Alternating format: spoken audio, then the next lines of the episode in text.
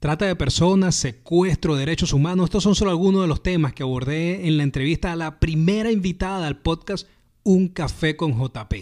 Su nombre, Claudia Llano, una colombiana ejemplar a quien tuve la oportunidad de conocer durante mis años viviendo en la hermosa Colombia y de quien quedé impresionado por su capacidad de, ayudar a las personas que más lo necesitaban en temas tan complejos como, como los que mencioné.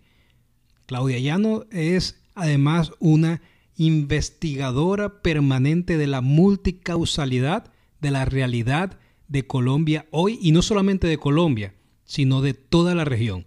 Y estoy seguro de que la información que nos comparte será de tu interés. Así que comencemos.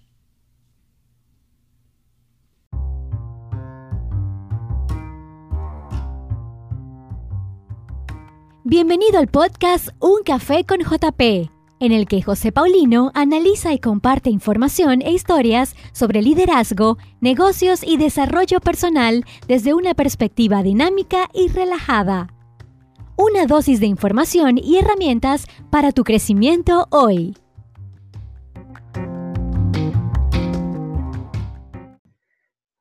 Bueno, y para mí es un placer en esta tarde, que además es una tarde nublada y lluviosa aquí en Houston, entrevistar nada más y nada menos que a mi amiga Claudia Llano, que es experta en temas de seguridad y derechos humanos, secuestro, desaparición forzada, trata de personas y además fue asesora por 10 años o más de la Fundación País Libre. Actualmente Claudia es consultora del Instituto de Derechos Humanos y Construcción para la Paz, Alfredo Vázquez Carrizosa de la Pontificia Universidad Javeriana. Bienvenida, Claudia. ¿Todo lo que dije es correcto o me equivoqué en algo, me faltó algo? No, no, señor. Muchísimas gracias, José. Muy generosa tu presentación. Para mí un gusto saludarte, como dijiste, ya después de tantos años, pues de amigos. Totalmente, además que... ¿no es cierto? Y en el ejercicio de la seguridad de los derechos humanos, ya, tú y yo muchos años. Además, compañera de mil batallas por varias, varias situaciones que nos tocó trabajar en conjunto allá en mis años en Colombia. Sí, señor. Cuéntame, Claudia, ¿cómo, cómo es que tú llegaste a, este tema? Porque cuando, cuando uno ve e, e, estas áreas en las que tú te desarrollas, que son secuestro, desaparición forzada, trata de personas, son temas tan complejos, ¿cómo, cómo llegó Claudia a ese mundo? Pues José, Paulina, fíjate que yo llegué a este tema muy joven, a los veintitantos años, realmente por mi perfil. Por, yo siempre he sido una persona, por mi perfil de, de, relaciones públicas, que es lo que necesitaban en ese momento del cargo, ya les cuento en cuál, y siempre he sido una persona muy empática con las personas. Genero rápidamente una muy fácil relación y una empatía con las personas y, pues no sé, las injusticias y muchas cosas me conmueven. Y llegué mi primer trabajo en este tema fue durante casi ocho años en la oficina del SAR Antisecuestro en Colombia. Y mi oficina era dentro de los grupos Gaula. Tenía oficina dentro del Gaula de Policía en Barranquilla, en Cartagena, tuve en el Gaula de Infantería Marina en Sucre, en el Gaula del Ejército en Valledupar y en La Guajira. Entonces, lo primero que se necesitaba era una persona, era una política nueva, era la primera vez, veníamos de una lucha antisecuestro donde solamente participaban en Colombia los militares y los policías. Y se creó una ley donde se involucraba también a la Fiscalía General de la Nación como parte importante del tema. Y la oficina alzara el secuestro porque empezaba a crecer los secuestros y las personas necesitaban una ley, necesitaban conocerla, necesitaban aplicarla, necesitaban saber a qué se enfrentaban.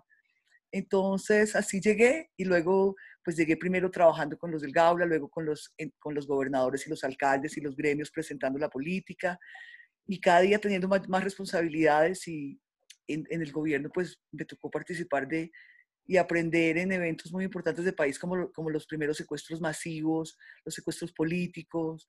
Me tocó, realmente era una jovencísima, yo no todavía me acuerdo cuando secuestraron el avión de Avianca, también era cuando la iglesia de María, los temas de la Ciénaga del Torno, como que me tocó aprender en unos, en unos eventos muy fuertes de país, unos secuestros muy importantes. Para, poner, para, poner, para poner un poco en contexto a las personas que nos escuchan que no están necesariamente en Colombia, el GAULA es el grupo, son los grupos anti-extorsión y secuestro tanto de la policía como del ejército. Así que cuando Claudia se refiere al Gaula, son estos grupos especializados dentro del ejército de la policía que atienden este tipo de casos. Ahora, Claudia, cuando tú dices que te tocó participar de alguna manera en, esas, en esos hechos tan duros, ¿en qué, ¿de qué época estamos hablando primero?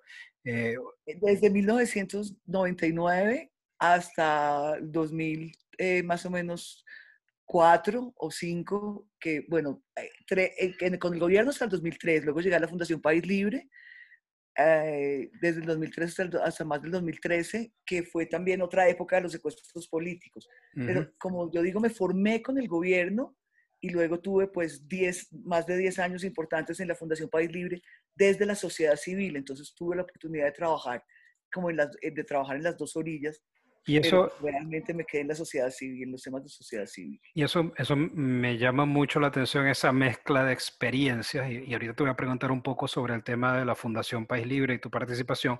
Pero me gusta, antes de llegar allá, me gustaría escuchar un poco esa experiencia cuando tú dices que participaste en esas situaciones siendo eh, miembro del gobierno en aquel entonces. ¿Cuál era, cómo era exactamente esa participación? ¿Cuál era tu papel? ¿Qué, qué rol jugabas tú dentro primero, de eso? La, la primera era quiero decirles que estos secuestros, yo me acuerdo del secuestro del avión de Bianca, nos cogió a todos de sorpresa. Era la primera vez que secuestraban un avión en Colombia. Eh, yo llegué ese día, fui mandada por, el, por la oficina del San Secuestro a Bucaramanga, allí con la psicóloga a atender a los familiares, a saber qué necesidades sabían, qué había pasado. Los primeros días no se sabía qué, qué había pasado realmente. A primero el acompañamiento de los familiares, acompañar a la empresa, también a Bianca en ese momento, que era la que estaba afectada, a manejar las relaciones entre el gobierno y los familiares de los secuestrados.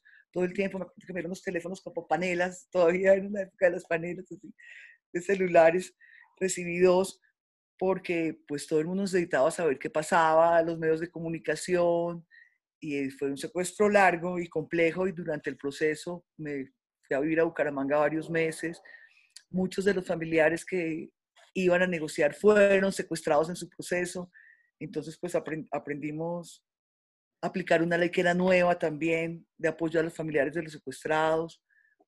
Eh, entonces nos tocó aprender fuertemente. Y luego cuando llegué a la Fundación País Libre ya en el año 2003 y 2004, nos tocó, estaba en su apogeo el tema de los policías y los militares y los secuestrados políticos entonces acompañamos a sus familiares y luego a ellos. Nos tocó toda la época, me tocó toda la época de, de, formarnos para exigir que hubiera un acuerdo humanitario. Yo me acuerdo que la Fundación País Libre en su inicio eh, no estaba de acuerdo con que hubiera, cuando las FARC llevaban secuestrados políticos o militares o policías, para poner un poco de contexto a las personas en Latinoamérica, teníamos una de las guerrillas más antiguas del, del continente, ahora lo que queda es una disidencia, y secuestrada por estrategia política y por estrategia eh, de posicionamiento y de presionar al gobierno a personas, militares, a políticos y a, policías. Y, y, exigían muchas cosas. Y entonces la fundación al principio decía la posición de ellos porque era el fundador de la fundación fue un ex secuestrado, que si se cedía ante la presión de los secuestradores, pues iban a seguir secuestrando eternamente pero llega un momento muy importante y es que las personas víctimas y cuando las sociedades son víctimas de esa manera, pues las organizaciones de derechos humanos que trabajan contra estos escenarios de tortura y de esos escenarios tan fuertes, pues deben terminar apoyando a las víctimas y la necesidad de que haya un caje y alivios humanitarios. Entonces, pues construimos todo una, un discurso político que yo acompañé para acompañar entonces no el canje solamente de secuestrados, sino un acuerdo humanitario que fuera más amplio, que los devolviera, pero que incluyera la proscripción del secuestro. Se hicieron muchas cosas que finalmente pues no, no pasaron de esa manera, pero, pero se trabajaron cosas muy interesantes en su momento. Y la misión de la Fundación País Libre, que es entonces ahí donde comienza tu segunda etapa eh, en tu experiencia en este tema, eh, la misión de la Fundación de País Libre era el acompañamiento a los familiares de las víctimas eh, de secuestro, ¿cierto? ¿Qué tipo de acompañamiento? ¿Cuál, es, ¿Cuál, el soporte? ¿Cómo funcionaba eso? Esta, la Fundación País Libre fue la primera fundación y que pues, duró más de 20 años, como 3 o 24 años, en el continente, fundada por un, por un ex secuestrado del narcotráfico, que después se convirtió en vicepresidente de Colombia, Francisco Santos Calderón, fue secuestrado por Pablo Escobar. Se crea para atender a las víctimas, porque Francisco dice que su familia estuvo muy sola durante el proceso, a pesar de que la, policía lo acompañaban, pues las familias necesitan un lenguaje también cercano de sociedad civil, ¿no es cierto?, de derechos humanos, de saber cómo manejan las autoridades, cómo actúa el delito. Y la Fundación País Libre nace en su primera instancia para acompañar a las familias de los secuestrados. Posteriormente va evolucionando en, en la atención y genera y certifica un proyecto de atención a víctimas integral, donde participaban un psicólogo, un abogado, yo que era una asesora general sobre comportamiento del delito, y se asesoraba con todo un modelo de atención a, a las víctimas.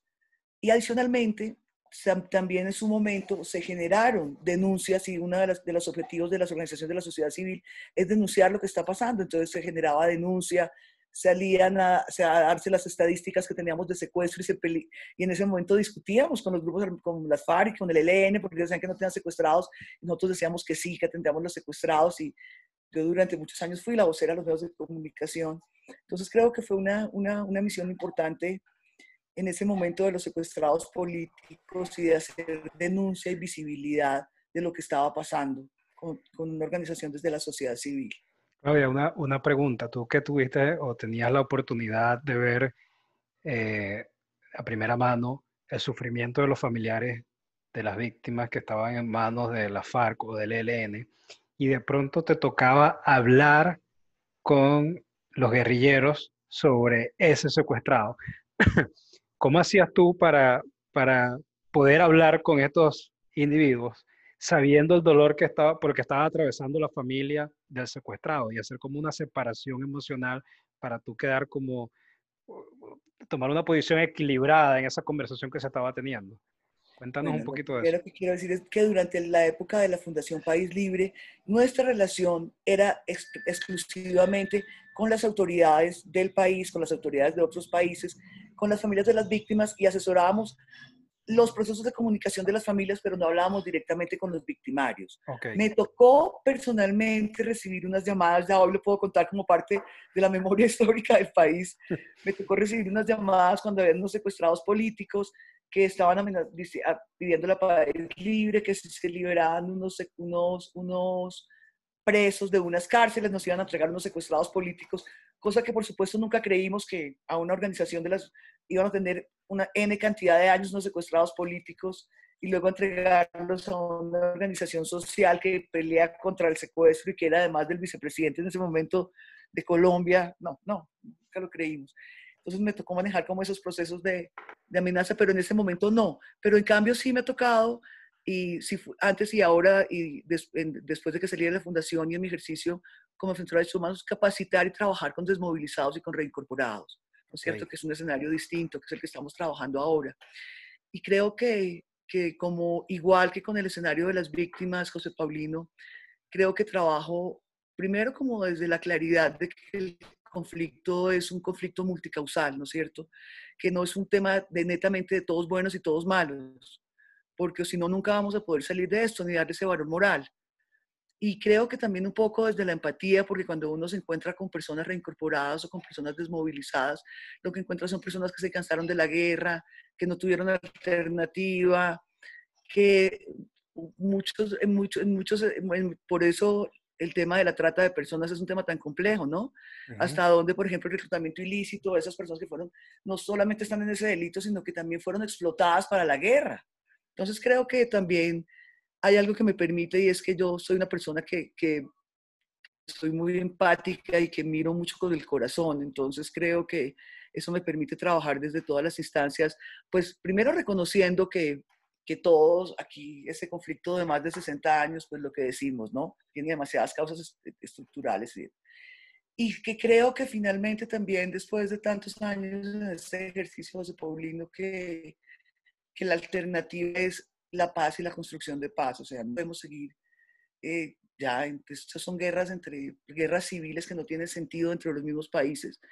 Por más difícil que sea, ya, ya, ya, es, ya es tiempo, ya las sociedades están cansadas, ya todo el mundo de la guerra se agotó. Yo creo que misma como discurso, yo creo.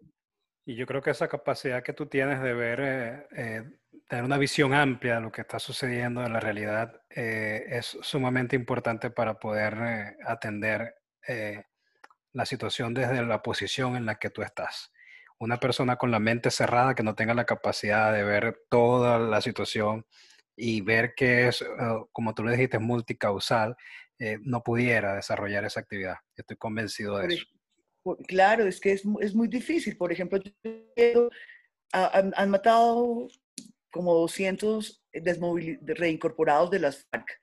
Entonces, entiendo todas las posiciones, los, que les, los guerreristas que les parecen y, y, los que no. Yo realmente entiendo, no, si ya se, se hizo un acuerdo de paz, si se entregaron, se desmovilizaron, uno entiende esa posición del reincorporado, pero también entiende otra parte de la sociedad que todavía no entiende y hubo todavía muchas deudas y muchas, por eso la importancia de los escenarios de justicia, de justicia para poder equilibrar todos esos escenarios tan, tan de polos opuestos, porque el problema es que cuando las guerras son así y los escenarios de impunidad son muy grandes, pues entonces los escenarios de, construcción, de reconciliación y de paz se hacen más difíciles. Me, me gustaría escuchar tu opinión personal, Claudia, en una pregunta que, que, me hace mucho, y es, ¿la guerrilla realmente tiene un ideal, lucha por un ideal, o simplemente están ahí por el tema económico y el narcotráfico? ¿Cuál es tu opinión? Yo creo que, yo creo que en su origen todas las guerrillas en, el otro, en el siglo XX, yo no sé, tenían, tuvieron una vigencia diferente. Pero yo creo que hace muchísimos años, cuando el narcotráfico permeó realmente todos los escenarios de la guerra, hoy las motivaciones no son aquellas motivaciones políticas y en sueño de que no, realmente el tema ya se ha vuelto, de, la, la guerra es un negocio, tanto los conflictos internacionales como los conflictos nacionales son, un negocio y hay control del territorio, hay ejercicio del poder, hay economías ilícitas, entonces todo el tema del narcotráfico, de la explotación de los recursos naturales criminales ilícitos, del secuestro. Entonces realmente yo creo que ya, ya la, la guerra y esos, después además adicionalmente de la desmovilización de las FARC, generó unos vacíos y unas reacomodaciones nuevas. Hay una cantidad de gente, por ejemplo, tenemos ahora grupos armados ilegales colombianos compuestos por más extranjeros de los que teníamos antes, por los problemas también que tiene nuestro vecino, nuestro vecino.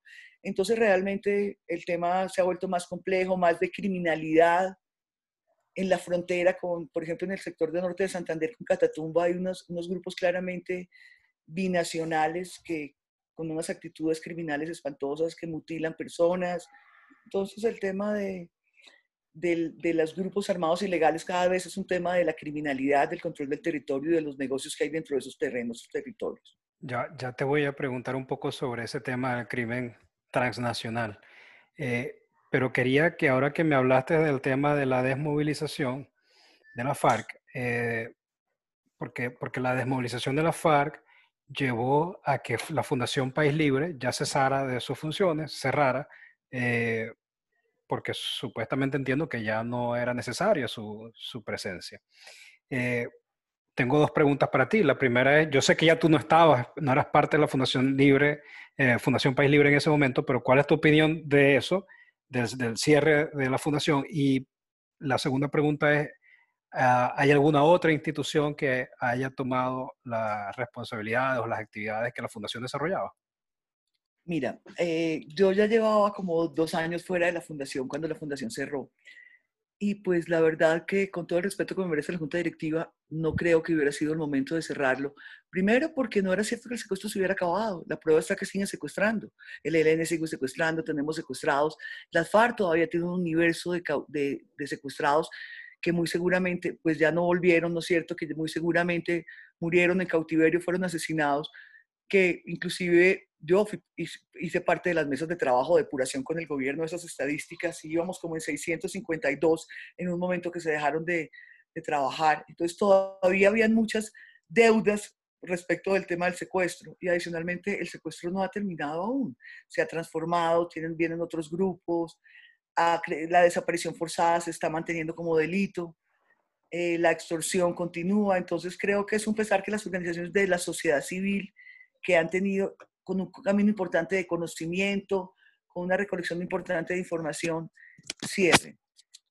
Y no hay una con esas características. Hay unas de desaparición forzada ahora que tienen trayectoria, que tienen recorrido, pero una fundación así como con los caracteres de la Fundación País Libre para atender de manera integral los secuestrados y dedicada también al conocimiento del delito, de hacer denuncia internacional, es que se hacen muchas cosas simultáneas, no creo que haya. Ok. Bueno, eso es, eso es importante eh, saberlo. Yo tuve la oportunidad cuando estaba allá en Colombia de trabajar eh, mucho con, con, ustedes en la fundación, también de la mano de, del Gaula, y tengo que reconocer que, el, que, que era un servicio magnífico, impecable. De verdad que la, eh, la asesoría y el acompañamiento era una cosa eh, espectacular, debo, debo reconocerlo. Así que aprovecho para darte las gracias a ti y al Gaula de Colombia eh, por ese servicio que nos prestaron en aquel momento. Em, es que creo que una cosa que sí es importante y que hoy, y hoy me permite pues, seguir en el tema y continuar vigente es que no solamente atendíamos las víctimas, sino que a partir de la atención de las víctimas generábamos conocimiento, ¿no es cierto? Y hacíamos discusiones, y desarrollábamos productos que nos permitieran realmente no solamente trabajar en la reacción, en la atención, sino en la prevención del delito. E hicimos de eso una línea de, financiación y de fondeo de la fundación, que sí es lo que yo realmente sigo haciendo, que es trabajando en la prevención y el manejo de crisis de eventos como secuestro, incidentes de riesgo público, como afectaciones de, en, afectación de los derechos humanos, como lo aprendí a hacer allí, ¿no es cierto? La atención nos sirve y por eso continúo y me gusta tanto continuar a, acompañando a las víctimas y sigo continuando acompañando víctimas no solamente en Colombia, sino en el continente de manera gratuita como lo hacía en la Fundación, porque creo que primero que es un privilegio, una oportunidad que me brindan de poder acompañarlas en esos temas tan complejos y adicionalmente porque es donde realmente aprendo. Por eso tú me decías que me gusta mucho ir a campo. Me encanta porque cuando vengo de campo y he hablado con dos o tres señores que, que los paró un grupo al margen de la ley, y que lo entrevistó y que lo tuvo secuestrado y que lo extorsionaron y que habló por teléfono tantos meses y que le tocaba al comandante la guerrilla todos los días pasar por su casa, pues uno tiene un conocimiento, una aproximación a la realidad del país distinta que simplemente la, la, la, técnica y la académica. No, y, llegamos a la tercera etapa de la experiencia de, de, Claudia, que es en la que estás actualmente, y precisamente quería preguntarte eso, porque yo sé que tú eres una mujer de campo, de estar allá, de hablar con la gente, eh, de tener contacto, porque es la mejor manera de recolectar información y de tener esa sensación de realidad que se vive allá, que es muy diferente a la que se puede vivir en una oficina en Bogotá. Entonces, ¿cómo, cómo está Claudia? Hoy llevando esa realidad que nos ha tocado vivir además en esta pandemia, en la que no podemos salir y no podemos viajar. Cuéntanos un poquito de esa realidad en este momento de Claudia Llano. Bueno, voy a ser honesta aquí contigo y con tus escuchas. es que la verdad es que los primeros días de, yo estoy realmente en la casa en aislamiento social, viciosa, desde el fin de semana del simulacro que hizo Claudia López de la semana del 13 de marzo. Esa última semana fui al instituto unos días, estamos en un proyecto y coincidió con que tenía, justo estaba asesorando unas empresas de un grupo empresarial de, de gas y ella acababa de llegar de Cartagena, iba para Bucaramanga y para Barranquilla y quedé en la mitad del camino del trabajo. Entonces quedé ahí un poco eh, impactada los primeros días, pero bueno, ya como todos eh, creo que esto nos ha enseñado a flexibilizarnos en el trabajo, en la manera de comunicarnos.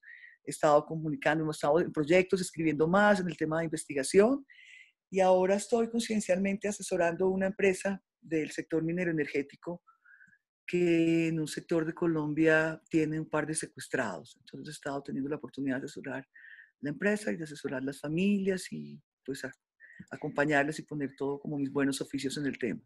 yo creo que una de las, de las capacidades más importantes que tener un líder la capacidad de adaptarse a la realidad que le toca vivir. Y en este momento todos hemos tenido que adaptarnos a la nueva realidad, que todavía no estamos en la nueva realidad permanente, estamos en un proceso de transformación y vamos a ver cuál va a ser la nueva realidad en la que nos va a tocar vivir. Y eh, en base a, eso que acabo de comentar, quería hacerte la siguiente pregunta. Es, esta, esta situación que estamos viviendo de pandemia, eh, yo he visto en las estadísticas que han bajado los delitos, han bajado los índices de criminalidad, el tema social que estuvo tan, tan candela en los últimos días del año pasado e inicios de este año en Colombia también se ha calmado. Ahora, ¿cuál es tu, tu perspectiva de eso? ¿Tú crees que cuando esto pase se van a retomar todos esos temas o esto sirvió como un balde de agua fría y todo se va a calmar? ¿Cuál es tu opinión? José, primero que te quiero decir que hay unos delitos que se han mantenido y otros que se han fortalecido. Y entonces lo primero es que el, asesinato de líderes sociales y de homicidios se ha mantenido y creo que se ha incrementado. Entonces se, están moviendo como Pedro por su casa las bandas criminales en las zonas y los líderes siguen siendo asesinados. Se ha fortalecido en unas zonas como en Nariño, por ejemplo, en el sector de Tumaco, en el sector de Buenaventura, en las zonas del norte de Santander, del noreste antioqueño, el delito de extorsión y de amenazas ligadas al control del territorio. Y ahora los grupos criminales y delincuenciales poniendo horarios en la pandemia y diciendo quién no puede salir y quién sí puede salir y qué, qué cosas pueden entrar. Entonces hay unos unas zonas que ha sido complejo y también desafortunadamente algunos delitos como el hurto en las calles armado también en algunas zonas ha tenido. Entonces, el, creo que el sostener, entre más nos, nos sostengamos, fíjense que ha sido impacto para las empresas grandes, para las empresas medianas, para las pequeñas, para nosotros los independientes, para todo el mundo. Pero también hay un impacto en la criminalidad y no se puede negar. Y, y va, va, a haber una, una, una franja nueva. Yo nunca soy de las que en los análisis, uno de los temas de, criminalidad de hurto con el tema de la pobreza y eso, pero sí es cierto que va a haber un escenario nuevo y distinto porque muchas personas han perdido su trabajo en unos niveles muy complejos, ¿no es cierto?, de, de falta de dinero, el tema de la migración irregular que tenemos aún todavía que está funcionando mal. Entonces creo que hay muchas variables de contexto sociopolítico que van a hacer que cuando se levante el aislamiento. Creo, por ejemplo, que el tema de las, de las protestas sociales de las comunidades para las empresas en algunos sectores se van a incrementar, porque muy seguramente muchos puestos de trabajo, José, se van a disminuir. ¿Y tú crees que, Nada más he estado viendo en estos días en, en un departamento, un, un, diputado le estaba pidiendo a una empresa petrolera que entregara todos los listados de cuántas personas tenían en las operaciones de cuáles, cuántos contratistas, cuáles subcontratistas, cuáles eran de Arauca, dónde estaban viviendo, que porque en este momento, entonces este momento de, de la pandemia, pues también que se aprovecha que hay unos impactos importantes en, la, en, la, en, las zonas económicas al respecto, y entonces creo que, que, hay que ser bastante prudentes, creo que podría haber una, una desmejoría en muchos temas, como, el, como, como temas de criminalidad y temas de de desbordamiento de algunas comunidades por necesidades. ¿Crees que el cese al fuego del ELN sí se cumplió? Creo que, que no, no terminaron cumpliendo en algunas zonas del Chocó y en algunas zonas, parece que del norte de Santander no, no se estaba cumpliendo, pero de todas maneras sí hubo una disminución del impacto y ahora se siente lo contrario. Y ahora se siente que, que, esas, que en esas zonas no. Entonces, en zonas de clara presencia del ELN, como Arauca, como el, sector del norte de Santander, como el sector de Casanare, que tuvieron un secuestro también la semana pasada de un ganadero. Entonces empezamos a ver cómo, cómo sí se empieza a sentir el impacto. Claudia, una pregunta. E, esta situación eh, que he escuchado en varias oportunidades, que es eh, la presencia de carteles de México en Colombia, eh, ¿e-, ¿es un mito o realmente hay evidencia y hay este, indicios de que eso realmente está ocurriendo? Mm, José, mira, realmente es, eso ha ocurrido. Lo, que sucede es que fue parte del proceso de, cuando las FARC salen. La, frente a todo el tema, las FARC generaron un impacto muy grande en todos los escenarios de control de, territorio, de control social, de control frente a temas de criminalidad en las zonas donde ellos estaban y eran control. Eso es innegable, ¿no es cierto?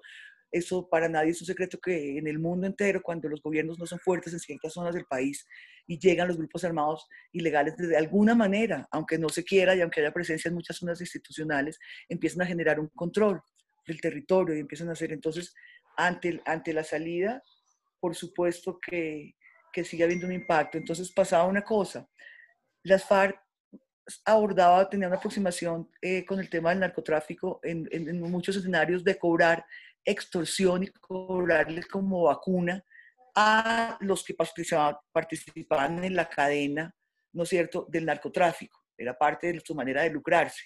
Entonces le cobran una al, al, al, al campesino que siembra, y otra al, que, al raspachín, y otra al que, al que transporta, y por cuántos kilos, cuántos gramos lo que va saliendo al las FARC salir de la zona y los principales, los, Colombia era, es productor y México es el porcentaje mayor comercializador que productor. Nosotros somos el porcentaje mayor productor que comercializador. En esa medida, cuando las FARC sale, pues los mexicanos y algunos brasileros también en la zona del sur del país entran a ver, a explorar nuevas alternativas y oportunidades, quién queda en la zona, se pueden evitar intermediarios o no, y qué está pasando, y se dieron cuenta que en algunas zonas se pudieron quedar, entonces en zonas como Nariño, ¿no es cierto?, el Bajo Cauca antioqueño, donde hay licencias de FARC, donde está el EN, en el Catatumbo, en algunas zonas, es evidente que están, y hay con una particularidad, y es que han tomado partido en lugares, entonces en ciertos lugares se encuentran, trabajan de la mano con las disidencias de las FARC, en algunos lugares trabajan de la mano del clan del Golfo, o en el sur del país con las guerrillas del Pacífico. Entonces, de acuerdo a, su interés y a la zona y al, grupo que manda y tenga mayor control, pues están haciendo escenarios. Entonces, sí, José Paulino, desafortunadamente, sí es así el tema. Wow, de verdad que es, impresionante eh, todo lo que, lo que está ocurriendo y además todo lo que ocurre sin que salga a la luz pública mucha de la información. Por ejemplo, el tema del asesinato de líderes sociales es un tema que comunicacionalmente se ha bajado de muy bajo perfil. ¿Tú tienes algunos números del asesinato de líderes sociales? Sí, mira, vamos a, vamos a, bajemos en este momento, déjame, voy a mirar que somos defensores, déjame ahora acá porque hay, hay un número, es impresionante, además que en esta temporada de pandemia y aislamiento social, que es el momento que debe haber bajado, porque pues es, esto es un tema de bandas criminales, de bandidos armados y todo, de bandolas, déjame, voy a buscar acá.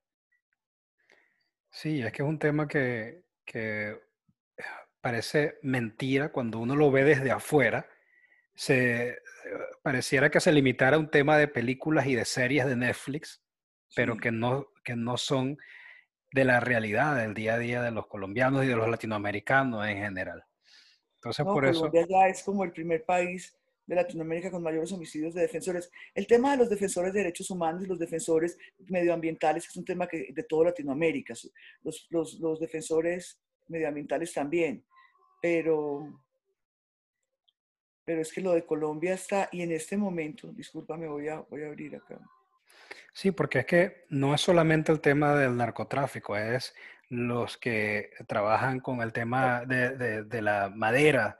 De la eh, madera, los que trabajan los temas medioambientales, los que trabajan en algunas zonas por contratación adecuada y no explotación laboral en zonas mineras. La minería ilegal.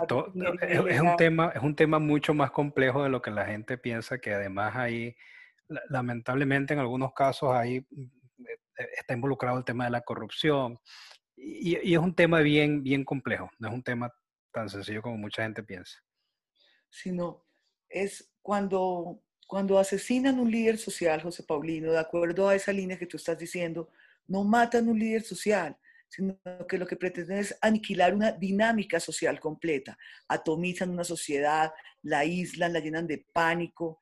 Por eso cuando, por ejemplo, yo tengo líderes del, del Cauca, que una líder que le tengo muchísimo cariño porque pues me pasa igual que tú, tantos años de, de este tema, los conozco y me los encuentro en diferentes mesas de víctimas que he ido a capacitar y les tengo muchísimo cariño. Y el año pasado le atentaron contra su hijo, lo, lo sacó de, de una ciudad y lo corrió a otra y con todo eso su hijo estaba con su hijo de dos años y lo atacaron, le porque también una manera de, de asustar a una comunidad cuando hay una líder mujer es atentar contra su familia, por ejemplo. Claro, claro.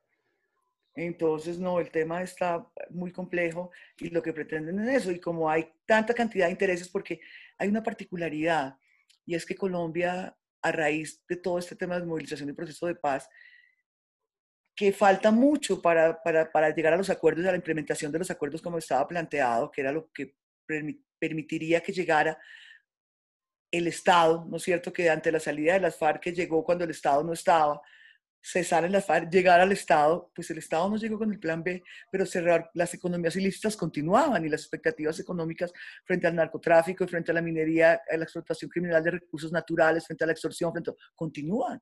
Entonces, si no ya es el Estado, llega otra persona y organiza. Sí, yo, nunca olvidaré aquella historia de la ausencia eh, del Estado en el que la señora que se divorció y el esposo se le llevó las vacas. Y la señora no, no, fue a hablar con el jefe civil, sino que fue a hablar con el jefe de la FARC porque además el jefe de la FARC le resolvía inmediatamente. Llamó a su ex esposo y le dijo, bueno, la mitad de las vacas es para usted y la mitad para ella. Exactamente. Y se acabó el problema. Entonces ahí lo que está, lo que está es eh, este grupo eh, criminal asumiendo el rol del Estado, pero que además es aceptado por la sociedad porque les está resolviendo un problema. Les, está dando una solución a, una situación real que ellos están viviendo. ante la ausencia del Estado, alguien tiene que cubrirla. Y en ese caso era la FARC. Me contaba un, un, abogado de la unidad de víctimas en el Cauca, que llega a dictar un taller con ellos, que en un sector donde bajaron, eh, después de la desmovilización de las FARC, empezaron a llegar una cantidad de gente, estaban reclutando niños y jóvenes en las zonas, porque llega, llega mucha gente y recluta, y entonces le decía, pero doctor, doctor, ¿será que no nos puede dejar, no nos pueden volver a mandar al 21 unos días? No, es que el 21 controla todo. El 21 era el frente 21 de la Claudia, solamente para que la gente tenga una idea de cuántos números estamos hablando de líderes sociales, estamos hablando de uno, estamos hablando de decenas, estamos hablando de cientos. De cientos, estamos hablando de que de cientos, de que desde el 2016 al 2018 iban 343 líderes asesinados, del 2018 acá llevamos más o menos como 200, quería, estoy, quería ver el, de, el del el último dato que tengamos, de Paz de Líderes Asesinados 2020. Aquí estoy abriendo, a ver, para que veamos este. Mira, 566 líderes sociales y defensores de derechos humanos han sido asesinados desde el 1 de enero de 2016 al 10 de enero de 2019. O sea, hace un año y tres meses llevamos 566. Y llevamos más o menos unos 280, 200 más. Llevamos, no, espérate, vamos a sacar 2019-2020. Wow, sí, de verdad que es un, mira esos números. Es, un número impresionante. Sí, sí, eh, se, nos, se, nos, está acabando el tiempo, Claudia, de la, de, la, de la, entrevista.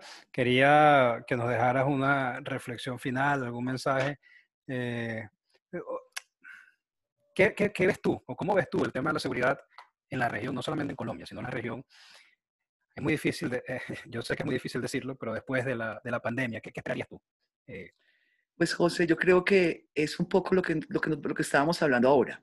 Si los gobiernos son gobiernos fuertes, que están en capacidad de manejar la crisis, ¿no es cierto? Que tenían un plan B para crisis, no de, de, salud, porque ya estamos viendo que hasta en las crisis que nosotros hemos asesorado a empresas, el tema de pandemia de enfermedades era el último puesto que uno pensaba y el que uno validaba.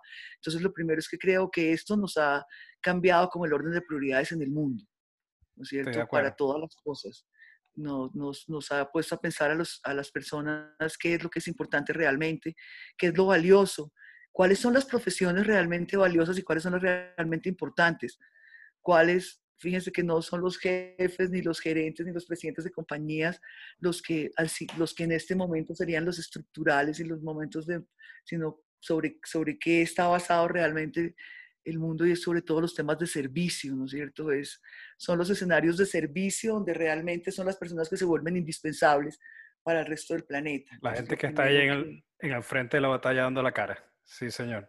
Exactamente. Entonces creo que para nosotros los que trabajamos seguridad de derechos humanos es una reflexión que nos, eh, nos pega perfecto.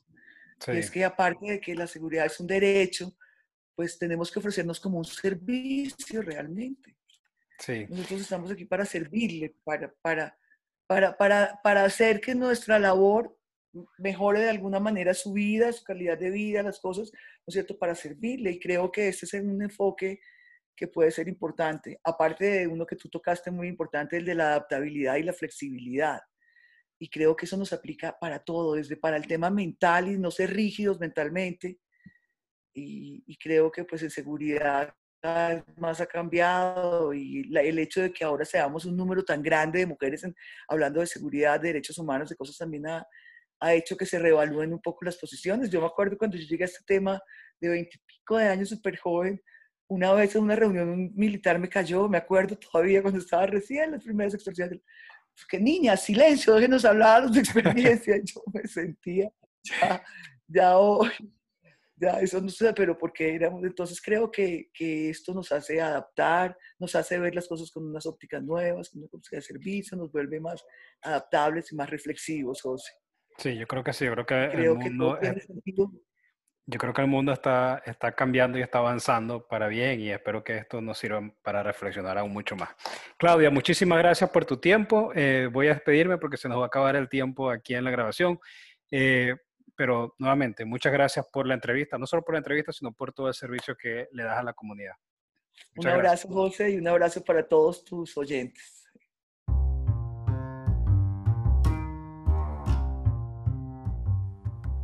Te esperamos en el próximo episodio de Un Café con JP. Comparte y suscríbete para estar al día con toda la información e historias.